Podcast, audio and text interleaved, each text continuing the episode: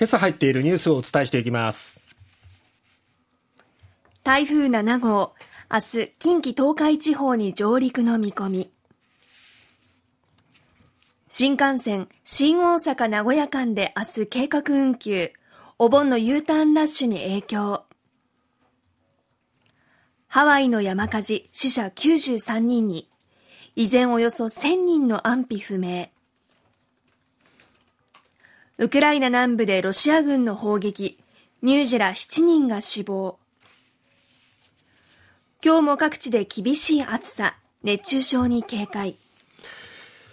台風7号、強い勢力を保って伊豆諸島八丈島の南西の海上から明日東日本や西日本にかなり接近し上陸する恐れがあります。気象庁は東日本や西日本で暴風、土砂災害、低い土地の浸水、河川の増水や氾濫に厳重に警戒するとともに高波に警戒するよう呼びかけています。で、また今回の7号もスピードが遅い。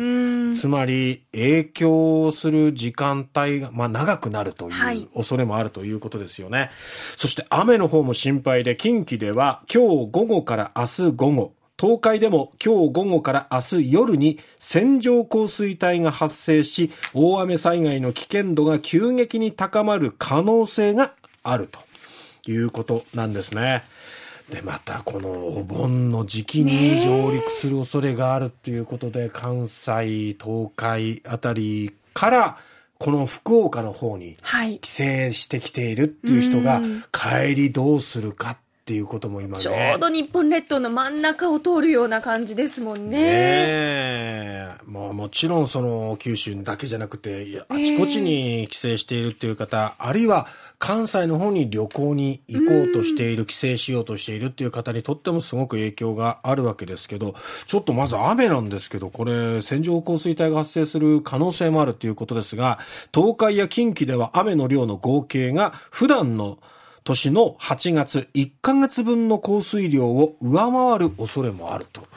いうことで、ちょっと災害につながる恐れもありますので、十分に注意しなければいけませんね。で、この台風7号の接近に伴って、東海道新幹線と山陽新幹線は明日計画運休とする区間があって、、えー、お盆の U ターンに大きな影響が出る見通しとなっております。東海道新幹線は明日の始発から最終列車まで名古屋新大阪駅の間で運転を取りやめると発表しております。また東京駅と名古屋駅の間は臨時ダイヤを組んで大幅に本数を減らす。ほか、普通車は指定席をなくして全車自由席で運転するとしているということで、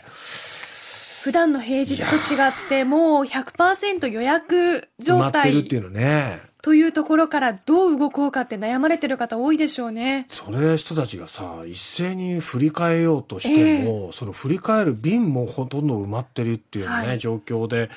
せっかく家族で長い時間一緒に過ごそうと思ってても、早めに切り上げなきゃいけないっていう予定の変更を余儀なくされる人もね、ね、おじいちゃんおばあちゃんと4年ぶりだったのになっていう方も多いでしょうね。ねなのにっていうか、逆にまあ余裕がある人はちょっと後ろ倒ししてね、ね。えー、長くいられるっていう方もいるかもしれませんが、ただその台風が近づいてる間っていうのはもうじっとしておかなきゃいけないっていうことでね、ん。なんかこんな時期に直撃してしまうっていうのもなんかなただもう本当にあの、まず命を守るっていうことが最優先なんでね、はい、くれぐれも気をつけていただきたいなと思います。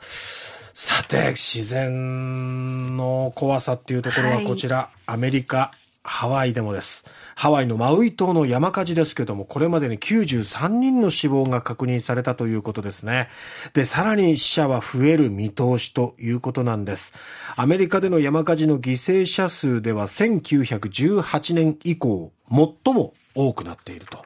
い。うことです。はい、まあ、あの、オアフ島が一番観光地としては有名ではありますけども、えー、マウイ島にもですね、あの、たくさんの観光客が訪れたり、そしてもう移住している方もね、はい、たくさんいらっしゃいますけども、えー、およそですね、現地の方1000人とは連絡が取れていないと当局が、えー、安否確認を今進めている状況。で、ホノルルにある日本総領事館によると、マウイ島に住む数百人の日本人の安否を確認中と